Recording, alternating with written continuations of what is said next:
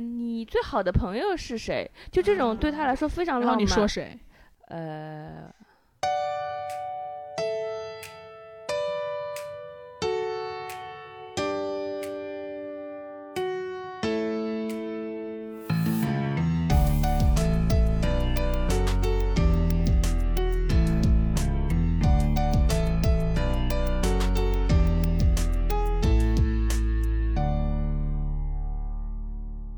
大家好，欢迎收听贤者时间，我是不高兴的小张，我是高兴的智智，我是一个每天都在攻击新媒体的新媒体人。我是经常被你们吐槽脑残的国产剧编剧。贤者时间是一档从女性视角观察人类的播客节目，由 Marcus Media 制作出品。呃，今天这一期呢，我们聊一聊过年回家这件事。你今年什么时候回家？呃，我还没买机票呢。我妈这几天天天催着我买买票。那你为什么不买？你是人吗？我还没确定什么时候回家。你有什么好不确定的？没人陪我，回家里大家都在忙，回家也没事干。啊，所以春运你有什么感受吗？我没什么感受，因为。你大不了就买贵的火车飞机票嘛，不接地气了，不接地气了，不接地气，开玩笑的，装逼的。我我我看到我看到我们家，因为我们本来从北京飞回家，机票平时只有比如说四五百，然后我发现已经涨到两千多了，这么便宜吗？对对对，回去很便挺挺便宜的。真的吗？为啥？然后然后发现过年回家已经涨到两千块了，没票了。然后我就想，哎，最近又没什么钱，辞职了，失业了，要不然我先从北京转上海，然后从上海。你就是想去上海玩，你根本不是为了省钱，你去上海肯定玩。你在上海玩的花的那个钱，比你转机的钱贵多了。说的有道理。又被我戳穿了。我我小时候对春运有回忆的，因为小时候，呃，小时候家里好像没有通那种。什么火车、高铁或者高速？因为我们家在一个城市，然后老家在另一个城市，嗯，咱们相距好几好几百公里。所以坐大巴的感受是什么？呃，我很少坐大巴。我当时是感受非常明显的，就是很高兴。为什么呀？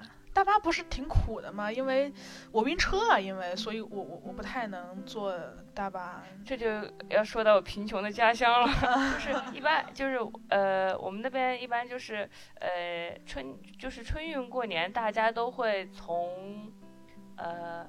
A 地到 B 地吧，富裕的南呃南方到贫贫穷的北方，对吧？大家一下子都猜到了你们大内斗 省，不要大内斗省，就是他们的回乡路线一般都从富裕的南方到贫穷的北方。但是呢，但是我们家是老家在南方，然后现在的家在北方，于是我们家过年就会从北方到南方，然后每次回去的时候，呃，就没人回去嘛，因为没人。比如说家在南方嘛，然后那一整个大巴车上就我们一家人，然后就是我们一家人和包车了。对，相当于包车，司机都很不愿意做那个生意的，人家觉得好不赚钱，但是又得又得做，又是是公司什么的，然后就我们一家人，然后跟一家人，你和爸妈三个人是吗？哇，那还不错。就是一家人每次回家就奇妙旅行，三个人坐一辆完整大巴车，然后就是到一个食堂就下去吃饭，因为那哇，我我特别好玩，我知道那种。你喜欢？你为什么你会共情？我喜欢跟爸爸妈妈两个人在一起，对对对，就是。奇幻冒险，然后你中间可能会路过加油站，然后因为对，因为我我觉我觉得可能是。其实坐大巴还是一个，或者说长途旅行吧，它其实是一个还蛮苦的事情。不管你环境好不好啊，它你旅途嘛，总归是奔波劳累的。但在这个时候，我跟我爸妈就被绑定成了一个共同去对抗和面对这个旅途劳累的一个共同体。对，我们变成一个 team 了。然后我们就会想说，对对对，就比如说，如果只有一包方便面，那我们要怎么怎么样分？或者说，如果我们路过了一个加油站，我们会。就是共同的表现出欣喜的那种感觉。共同体就是原来他们都忙工作，现在他们就开始一起对抗这些奇怪的事，比如说妈妈晕车，爸爸就开始找橘子皮堵在他鼻子里，这些，对对对对对对对对对很好玩。我我没有什么大巴经历啊，但我是想到说有时候自驾游被堵在路上的经历 也类似吧。就你一个人被堵在路上很不耐烦，但是你要是跟爸妈一起被堵在路上又不一样。然后我妈妈确实也是个晕车的人，然后大巴车一停下，她就开始呃趴在地上呕吐。我也觉得她。呕吐 很好玩，就很是人嘛，是嘛？反正觉得哇，我的印象就是，呃，一天长长的大巴，妈妈下来呕吐，就是我对春运的印象。然后后来就什么公路都起来了，回家开车大概就两个小时不到，就到到就失去了这个呕吐的旅程。对，但也挺好玩的，就是自就相当于小自驾嘛。对，我就我就我爸爸就开车，我就在副驾驶帮他剥柚子皮，然后我们一家人还会有那种，就是因为你开车的时候，其实你不太能，你不你不能让他睡着，对，你就会一直要跟他说话，对对对，你就跟他聊天。我爸爸，我爸爸是一个很不浪漫的人，但是他。那那个时候就会，我们就家庭会深入聊天，他就会很笨拙的问一些形而上的问题，比如什么？他说，呃，宇宙从哪里来？你的梦想是什么？他就说，呃呃，你最好的朋友是谁？就这种对他来说非常浪漫。你说谁？呃，他今年还没问过我这个问题，所以我今年他问了我就说张小张。OK OK。所以你现在回家过年的感觉变了吗？跟以前，我觉得是变了。我小时候非常期待回家过年，我我我自己仔细想了一下，为什么期待，就不可不光是那个什么呃贴春联放烟花，最重要的是跟大人一起做这些事。就是我很我很期待是看到大人在玩，就是我爸他们都说什么男人心里永远住着一个小孩儿，然后我爸爸就是永远是一个大人，我从来没有，但是就那几天，我觉得他会比较浪漫，因为那几天他是不干正事儿的。就不务正业一起玩，就是我我那天就会跟我爸一起去买春联，然后贴春联贴在我们家。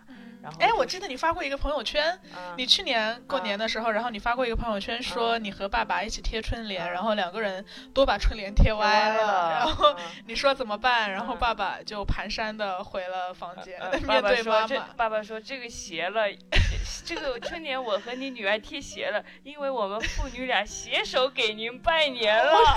我好无聊，好无聊，谐音梗，谐音王建国听了要扣钱，绝了。然后，然后一起看春晚、吃瓜子什么的，还还有过年打扑克、打扑克什么的。哎，打扑克这个也，虽然虽然我不会打，但是因为因为我记得小时候我们家那边可能打麻将比较多，然后大家会打麻将，然后打完之后会在当天守岁那个人的家打地铺。就我可以看到所有的大人小孩，我们都窝在一个地方，然后大家都在地上睡觉，通宵。对对对，对，就是那种他们会。打打打完打打完麻将，然后通宵，然后然后就是在地铺上聊天，然后可能到了三两三点的时候，我们会就开始煮面条，然后 有一些夜夜宵的东西，对，特别好玩，就是大人齐心协力在玩一个游戏，对对对，他们再也不管什么工作的事了，就是打牌，然后呃是还另一边有人炒菜。帮助他们打牌，对吧？而且没有人会在那一天跟你听你的学习。没有人，没有人，就大人也在玩。我就看，我就就他们也在玩，我们玩的就更放松了。就是就是哎，哎，所以是他们他们的玩乐会让你获得你玩乐的豁免权的感觉吗？对的，是是会有这种感觉。然后我就会觉得整个人整个气氛都很浪漫。就就是因为我们家平时就没有什么浪漫气氛，就这几天我觉得这种仪式感很浪漫。嗯，对的。我很很期待看大人一起玩，就是小时候很期待过年的原因。呃，现在就是想到回家的时候，就会哎，又要被我爸妈拖出去当那个见人机器了，就是就是到处见见亲戚朋友，然后就叫叔叔叔叔好，叫舅舅舅舅好，去见人，然后爸妈就把你怎么显示家庭和谐，巩固社会关系，你就你就。你爸妈会在亲呃亲朋好友面前吹嘘你吗？肯定得吹嘘。今年不敢回家就是辞职了，不知道怎他们怎么拿我吹牛逼。我妈妈说：“你别担心，我都替你想好了，想好话术了。一切的，你只要跟妈妈出去，一切就交给妈妈。妈妈 PR 总监，妈妈会把你包装。你现在就是一个自由职业者了。啊，哎，我也会，我也会。就就我之前不是。我不是老裸辞嘛，然后，然后我裸辞期间都会回家陪爸妈一段时间嘛，因为你其实几个月也挺无聊的。然后，然后我我有一次我就想说，那你这次怎么怎么吹嘘我？然后没有话可以说。没想到，没想到我我妈说她辞职了，因为她有自己的事业要做。当时我心里咯噔一下，噔一下，我咯噔一下，我说妈妈，我没有自己的事业，妈妈。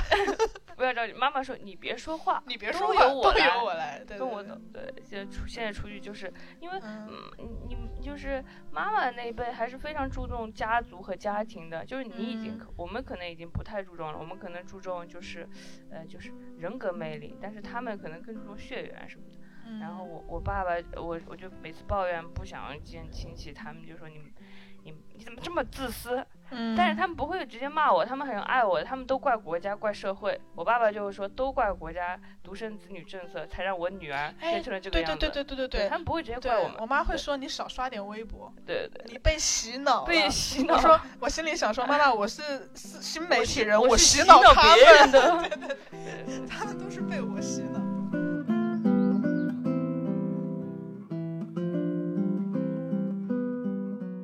家就是比较紧密一点，因为我们家真的家族凝聚力特别特别强，有点过于强了。之前不是有有我们我们有聊到过，说我们家族呃每周都会吃饭，然后吃遍大大小小的餐馆，然后每两周或者说每一个月会去自驾游，然后把周边的省份或者是嗯就我们省内的地方都玩一遍，就是非常强的一个一个一个一个家族。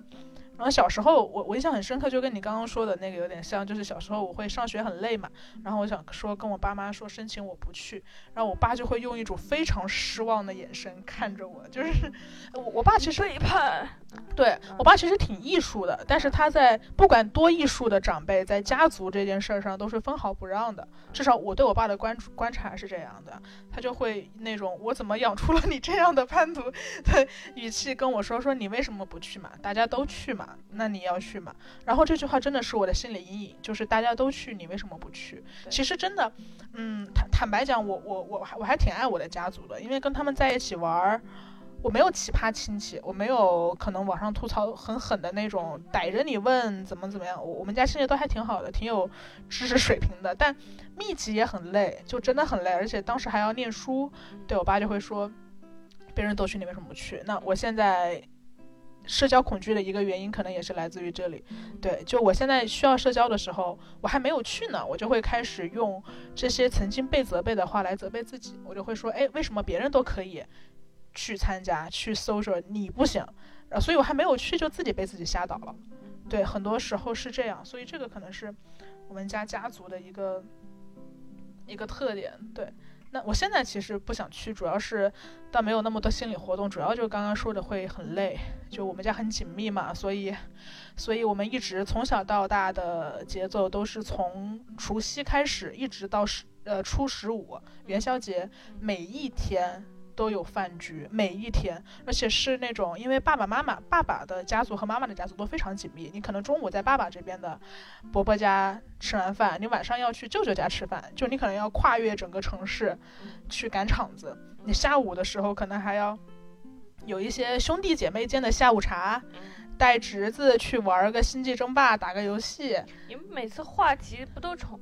都不重复啊，比如说大舅妈、二舅妈，你去，竟然不重复，他们都很会聊天，真牛逼，他们都还挺会、挺挺会聊天，有很多故事可以讲，这个倒是蛮好玩的，听他们讲一些故事，对对对，话题是不重复，然后我们还有麻将嘛，对吧？你打起麻将来就都很好了，嗯，所以，然后我们还吃夜宵，然后你晚上可能结束之后还要跟哥哥们去吃夜宵。去玩去酒吧，所以行程非常满，就会很累。对你，你的家族是怎么样？好像比我的松泛一点，是吧？嗯，家族比较松泛一点。那你亲戚也挺多的？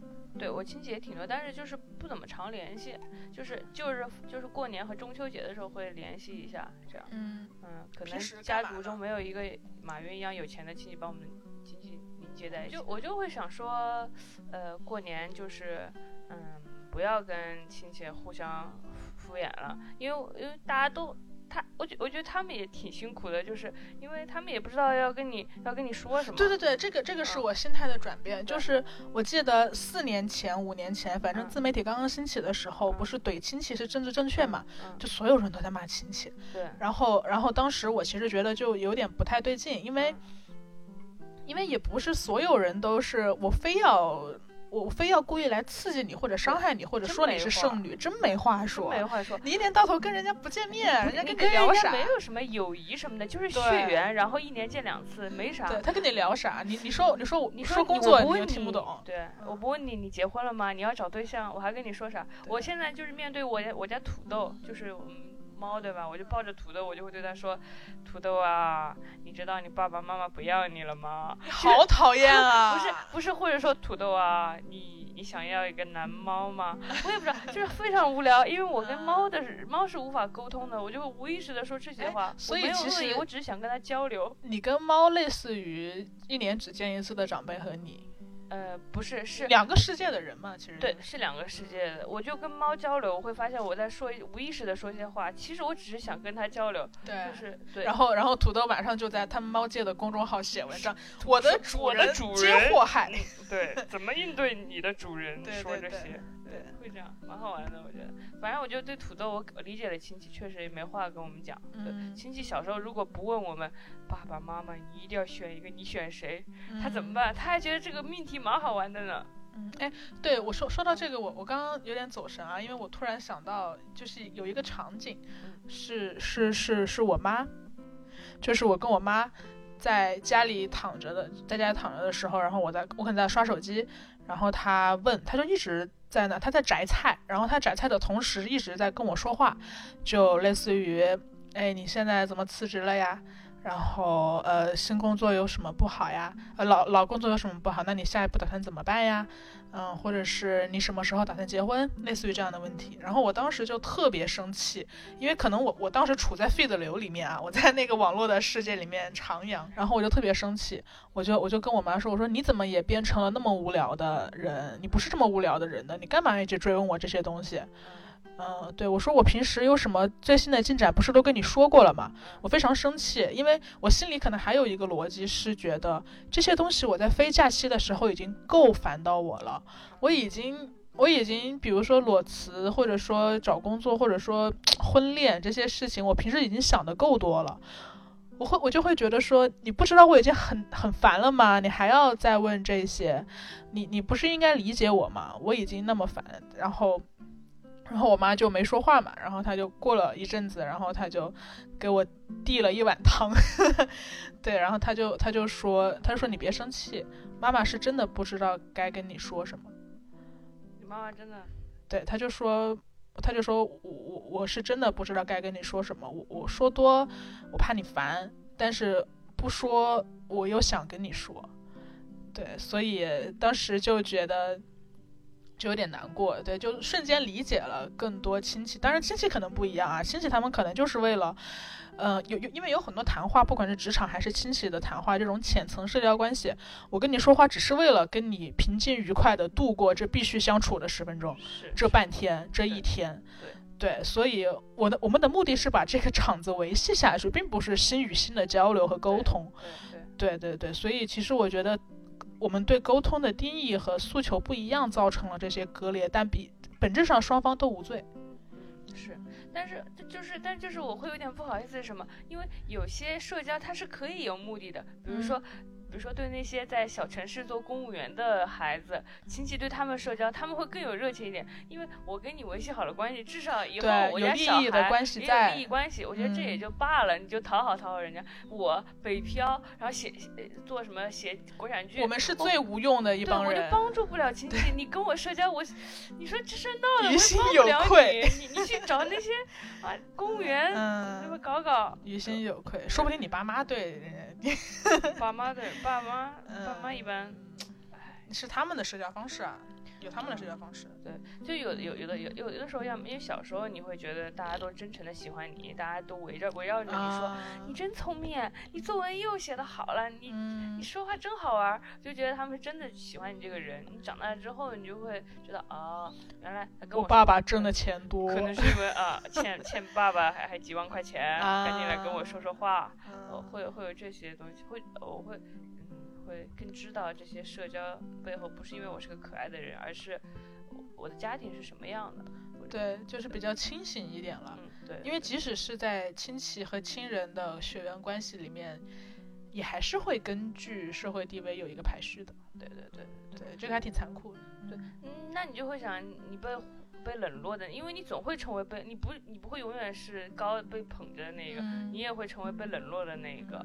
比如说你一群局长，就比如说领导聚会，他们就会领导之间互相捧领导的小孩。你们也太残酷了。然后商人的小孩们就坐在那里，没有人 不是，就大家跟你客套一下，但是重点他就小城市你不懂，就是你就你你也会被变成忽视的那个。你们那个省不行，我们还是我觉得跟你相比，我们温情脉脉。你们没有。没有见父母，就是父母的那种亲戚或领导，不是朋友。不不不，我我不需要陪他们，因为我我我我我可能比较特别，我爸就是一个不愿意做任何社交关系的人。对对对，他老艺术家。明白。嗯，两个人都特别想说有钱了带爸妈出出国过年。对对对对，想带他们去北海道，然后安安静静三个人聊一聊。Always 北海道，北海道可以喜欢北海道，碰到多少熟人吧？大家都得去日本，都在北海道。嗯，我天哪，碰到大家亲戚都在北海道，来凑一桌麻将，又开始了就。你想带爸妈出国？对，是想带爸妈出国过年，就是就是你得劝他们说，我们在一起就是家，对吧？在一起就是家，在希腊过年也是咱们。也是我们一起过年，在欧洲也是，对吧？爸妈会有点孤单，其实我觉得是吗？对对，因为我之前带爸妈出国，就是食饮食会是一个很大的问题，当然扯远了啊。就是，不过我们可以向就是各位听众朋友询问一下，有没有特别适合带爸妈出去过年的城市？对，有没有这方面的经验？对的。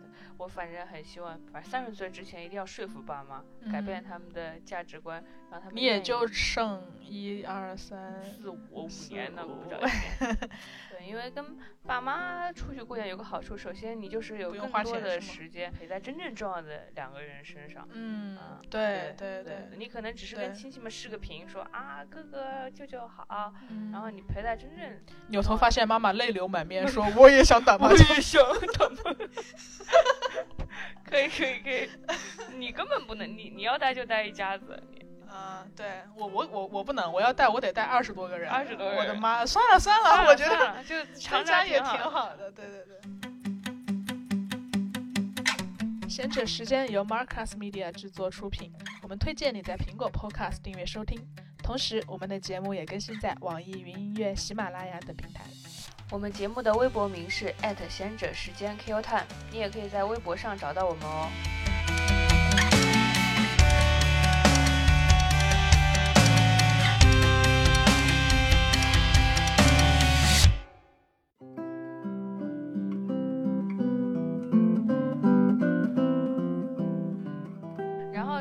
还想把爸妈带到国外过年，还是就是，呃。怕就是在那个家乡待久了，整个价值观就动摇了。我记得其实你有一次，就去年过年回来也是的，你本来在家过得还挺开心的，后来待久了你就你就不自洽了，对，你就迷茫了。对，这个倒是跟亲戚可能也没什么关系，就是你观察到大家生活方式，因为我们那个城市又非常的娱乐和就是很嗨嘛，很玩乐的一个城市嘛。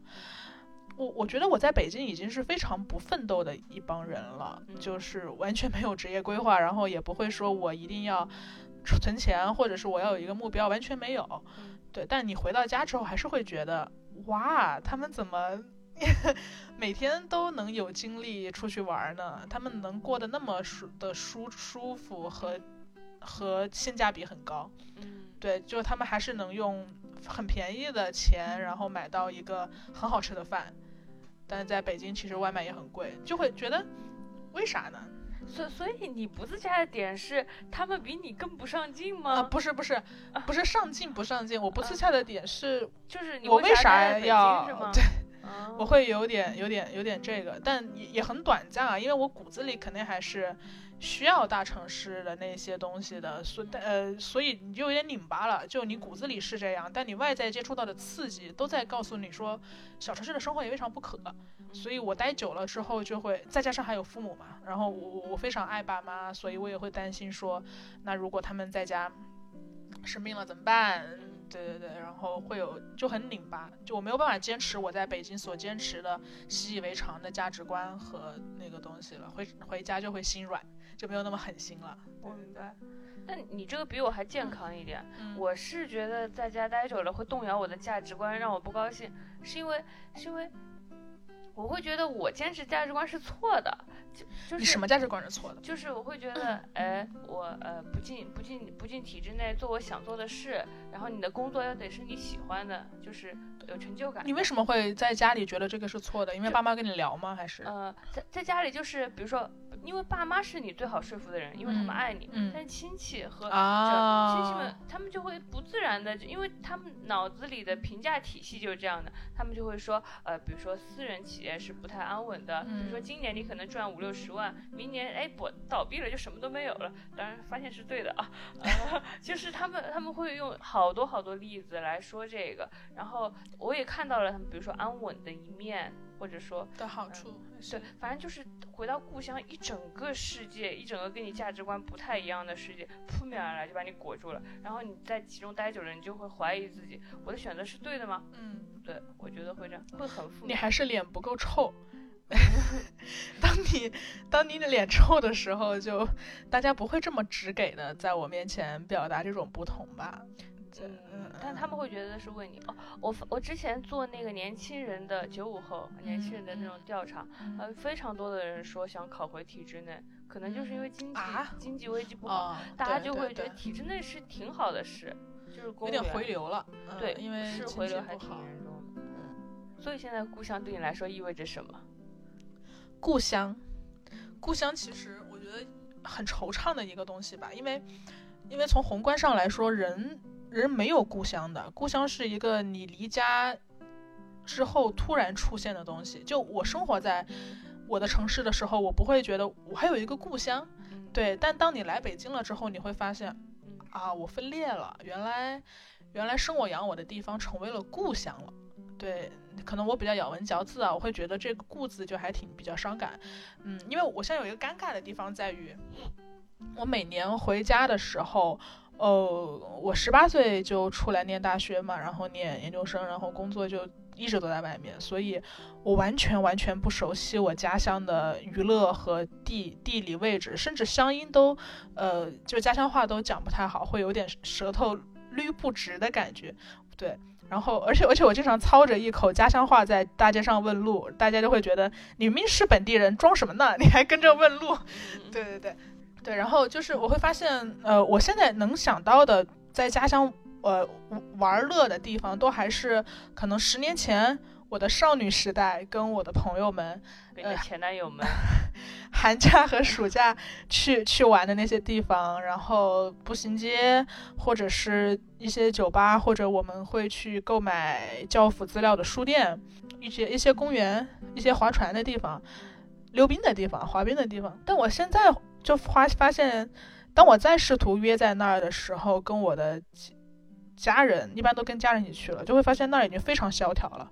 现在年轻人已经不去了，现在年轻人已经不去滑冰场滑冰了，他们可能会去真正的商场里的七楼或者六楼滑一个真正的冰，滑真冰。对，已经没有年轻人那么玩了。或者说他们已经玩密室逃脱了，他们不再约火锅了，他们不再逛步行街了，步行街已经非常萧条了。他们已经开始去更好的商场，更时尚的地方。但是你只对那些旧的商场有归属感，对新的没有。那不是我的地方，我会觉得那不是我的地方，但我熟悉的地方又已经快没有了，所以我不知道我的存在该是什么样的，而且。不光是那些地方变了，就跟你在一起的人也变了嘛。我找不回我的朋友们了，他们可能回到了自己的家乡，湖南的其他地方。他们可能生孩子很忙，或者是要去老公家过年。我暂时还没有这个困扰，对，所以我我我找不回来了。就或者说，即使有在那儿的老同学，我也不会想说突然约出来联系一下。你很尬嘛？这个事情，我我我我不太行，所以。故乡对我来说就变成一个完全被淘汰了，嗯，我我我我知道的地方都没有了，我不知道新的地方，跟我一起的人也没有了，我不认识新的人，我只能带爸妈去老的地方玩，整个局面就非常的土。想不到其他的形容词。而且我带爸妈去那些老的地方玩的时候，会发现爸妈也老了，爸妈已经不是我十八岁离家时候那么精神矍铄的年轻的或者说中年的人了。妈妈脚会痛，爸爸走久了腰会痛。以前我不知道爸爸和妈妈还能有这么多小毛病在身上，但他们就是会了。他们可能走一走需要歇一歇。我以前以为只有外婆才会走一走需要歇一歇，现在妈妈也会了。就好像我带他们出去玩，我会被迫面对他们的衰老，这件事情会让我很难过。对，所以，所以我我在故乡没有地方可去。我明白，就是你你只有想象中、记忆中的故乡，对，现实生活中没有。所以，我我有时候会觉得说，故乡在什么时候最美好？可能就是因为想到回家过年，我就会觉得我现在我们两个现在想到回家过年那种感觉还可以，或者就是从。从北京回到我们故乡那一段，呃，高铁或者飞机上，嗯，那个时候想象回乡那是最好的。就那个时候，我们既不属于故乡，也不属于北京，我们就属于自己。然后还有我们脑海中想象的那个故乡。对，而且我们正在向脑海中想象的美好的地方奔去。对，我觉得那段时间是最好的，就很就有点像那个他们说，呃，不是不是，他们说什么结婚很久的男人喜欢在那个楼下抽根烟。你的比喻这么的俗。对不起，我刚才还那个那个房间是自己的，那个抽烟的时间是自己的。那我感觉那个高铁的时间是自己的。这是你有没有发现，你总是容易跟楼底抽烟的中年男人有共鸣？很有共鸣。你已经第三次跟我讲到这个比喻，你说我觉得这件事情就像在楼下抽抽烟。那你说你刚刚想的恋爱比喻是什么？没有，我我我想的可能就是暧昧期嘛，就你你你你你充满幻想没有得到，你有渴望得到的那一个时期，跟我们在交通工具上幻想故乡的情景是一样的。嗯，明白。明白。那你在老家还有朋友吗？呃，我朋友都是阶段性的，就是过了就没了，所以好惨。呃，所以可以说没什么朋友吧。呃，我发现就是跟小学时候最要好的朋友已经不敢联系了。为啥？现在因为你混的比人家好太多了吗？不是不是，就是你们已经很久没有联系了，于是你就想就停在就把记忆停在这个时候，你知道你们绝对会成为不一样的人。我有一个共鸣，就我前两天我前两天在朋友圈分享了一首我们老家的说说唱歌手组合的歌，对，然后我有一个高中特别好的一个一个异性朋友，然后就真的是朋友，朋友，真的是朋友，然后对，然后他就给我点赞了，嗯，然后因为他点赞了，所以我想说，哎，就嗯，是不是聊一聊？没有聊一聊，就真的是好朋友。然后就然后就聊了几句，然后你会发现，就他的关注点就完全是说，你在公众号上看到大家铺共鸣的时候会说的所有话，就你你到这个年纪了，爸妈催不催呀？你在北京很累吧？大城市还是太累了，就类似于这样的话。你不是曾经跟我一起踢足球的快乐少年吗？为什么你现在变成了亲戚啊？嗯，对，你现在变成亲戚了，你现在变成没法儿，没法儿了，就就就就就好难过。我就说算了算了，发发两个动画表情结束。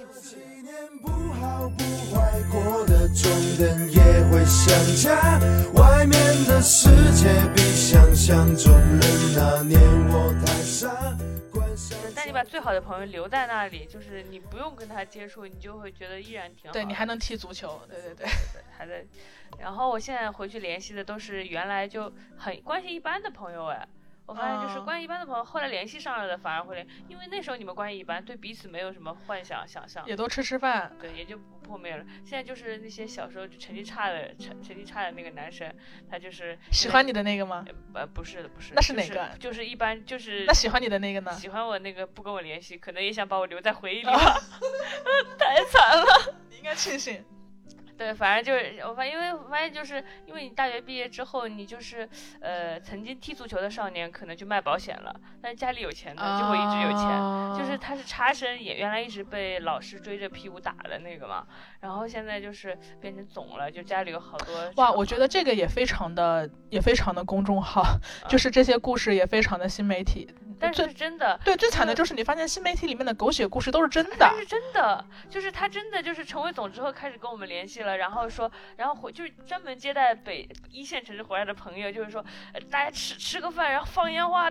他一直是这样性格的人吗？还是说他原来不是这样，原来也没怎么联系上，他成为这样人就联系上了，他然后他对你就有一种又势利又真诚的感觉，他是非常真诚，但是就是对吧？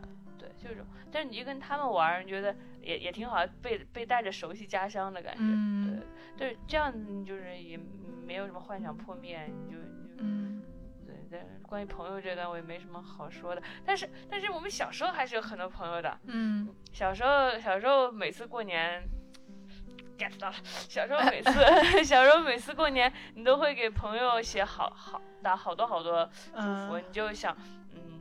你就要先提前把他们都打出来，然后然后卡在零点卡在零点的时候同的的给他们发，就是呃长长长的，你就要编好久，特别是给喜欢的人，因为你寒假见不到他了，你就而且而且新年的零点是一个非常正当合理的可以互诉衷肠的一个时期，没有办法不在零点有期待，谁会在零点真的哎，我觉得零点。就我小时候对于零点一直有一个幻想，就是因为零点是非常隆重的时刻，所有的装装点台，嗯，装点台，对对对，然后外面那一刻全是鞭炮，全是鞭炮，然后所有人，我妈会跟我说，快，我们要守岁，我们要零点，所以我我小时候一直以为睁眼的，我对我一直以为在零点那一瞬间，我的世界会变，就是可能世界会震动一下，还是世界会突然有一些奇妙的色彩，就比较非常 女生的幻想，对，OK，但是一直我一直在期待这个改变，后来。发现其实零点也就是过了，但对对于零点的期待真的是一个很隆重的时刻。对，真的很就是，就反正那你会给谁发？呃，我一般就是。一定是给最重要的朋友。对对对，这个 list 很重要，就是不是最重要的朋友收不到我。不是收不到，就是那你你们只能收到我春一边看春晚边发出来的新年快乐。但最重要的朋友会收到八百字作文，对，还有喜欢而且不是不不能是十二点五十九或者零点零一，零点零一这零点零一，就是那你零点零点在干什么？对，你在给别人发。对对对，我小时候非常期待这个环节，后长大之后就很少收到了。不过我去年收到了你的八百字小作文。不要这样，在播客里面讲这种。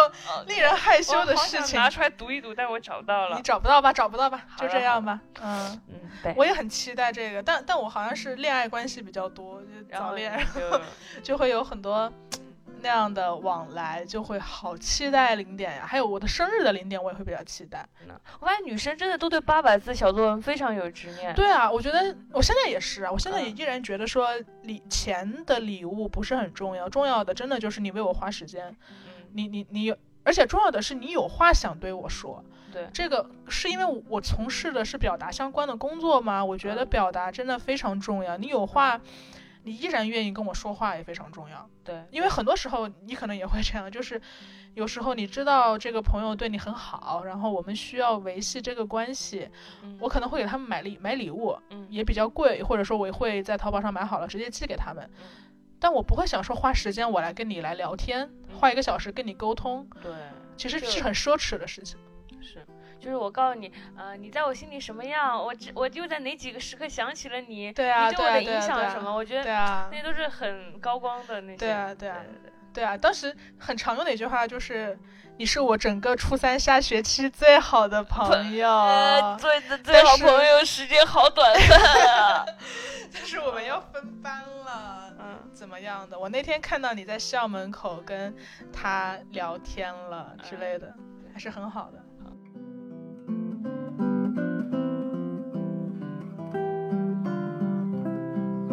不知道我们的听众朋友们有没有？有没有一个曾经有没有在零点的时候给别人发过什么八百的小作文？你现在还会想发吗？对，所以，所以我和芝芝今天要想要发起一个关于零点八百字小作文的活动。对，就是今年我们希望听到能坚持听到这里的朋友，然后也给你身边重要的人写上一个小作文。他可能不用到八百字啊，但它是一个小作文，是你的心意，就是你听到这里的时候想起的第一个人。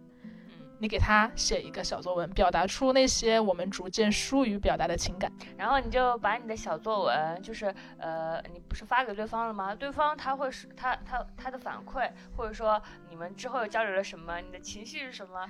对，就是你你很久以前，你终于又发了小作文，这种这种少年时代的这种什么小往事，你的感受，你的感受，对，你可以把这些就是随便的想法发给我们，发到微博上，然后艾特我们。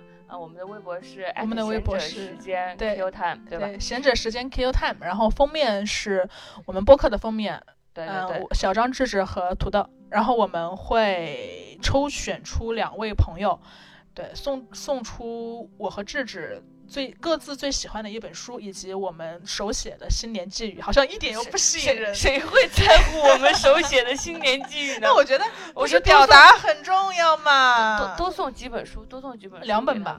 嗯，对，先两本。好，万一没有人来参加就很尴尬。我不是心疼钱，我不是心疼钱，我不是心疼钱。我知道，只会抽，至少有两位朋友会发吧。希望如果没有两个朋友发，我们我们就找两个，找两个朋友。李马克算一个，李马克算一个，还有一个是，还有一个再找找，努力找找，努力找找，肯定有的。对对对，我们我们重复一遍，嗯。我们发起一个八百字零点小作文的活动，在新年的零点零零点零零分，然后你可以给你身边最重要的人写一个小作文，几百字都可以了，两百字、三百字都可以，表达出你那些疏于表达的情感，然后把关于小作文的任何他的反应、你的反馈、你的想法、感受发到微博上，@贤者时间 Q Time，告诉小张和智智，我们将会从这些朋友里面抽取两位朋友送出。我们各自最喜欢的一本呃书，还有我们手写的新年记，还有你并不在乎的手写的新年，并不值钱的手写的新年记。所以其实零点敲钟到底意味着什么？我觉得，就虽然我我和智智今天说了很多我们对于过年的心态的变化，以及我们现在可能听上去有一些偏消极的态度。但我依然想到过年这件事情是充满兴奋和高兴的。过年对我来说依然意味着团聚的那一个瞬间，就包括像刚才所说的零点。其实人生就是挺长的，然后我觉得我们能抓住的瞬间没有几个。如果要说没有几个的话，新年的零点一定是其中之一。因为我对新年最大的安全感，不在于我从二零一九跨到了二零二零，而在于。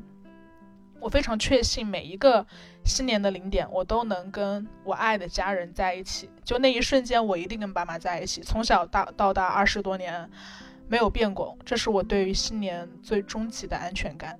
对，就那个点，我们赋予了它意义，它就真的有意义。对，这个意义我们必须要跟最重要的人在一起过。我觉得。然后就是呃，因为之前小张也问过我，就是你你关你想你就是小时候过年跟长大之后过年有什么？当时我正在躺在床上，我就是我就是当家裸。你当时还没有接活吧？嗯，没接活的，我就是每天无所事事，我一个人非常自由。当时小张问我这个选题，我想到过年回家我就。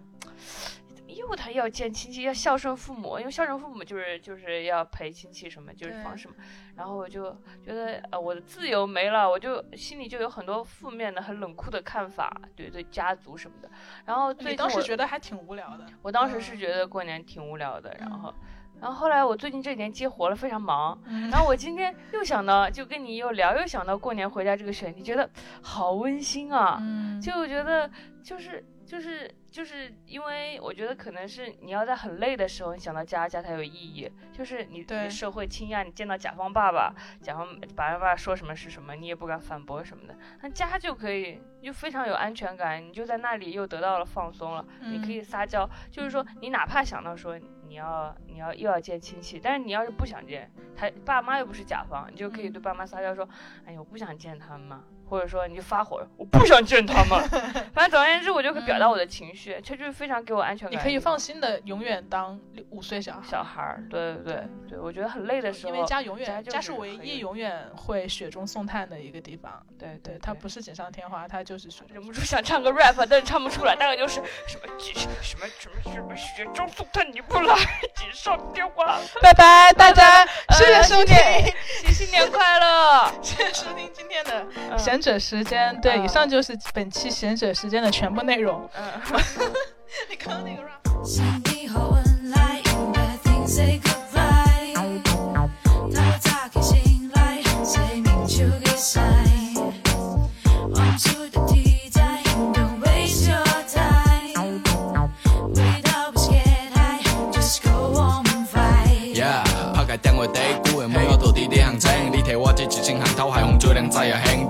买一个三十暝花，一群人早早食个团圆饭，听无听过看过乞丐团队，我饮食酒就可能会醉，到天光，无人会扫兴，硬开嘴你就知我爱食肥仔水，我从年时啊 Nike 手牵拎一堆代志，来见兄弟朋友啊出来拜年，我头发一个脏辫，满足因人啊好气，麻烦你替我莫用伊泪啊硬心，保佑往能顺顺利利，大活大汤，我的音乐流传到通街只都播放，两两开始跨山到海风，只片土地发光，行家己啊路，别人无办法来模仿。Happy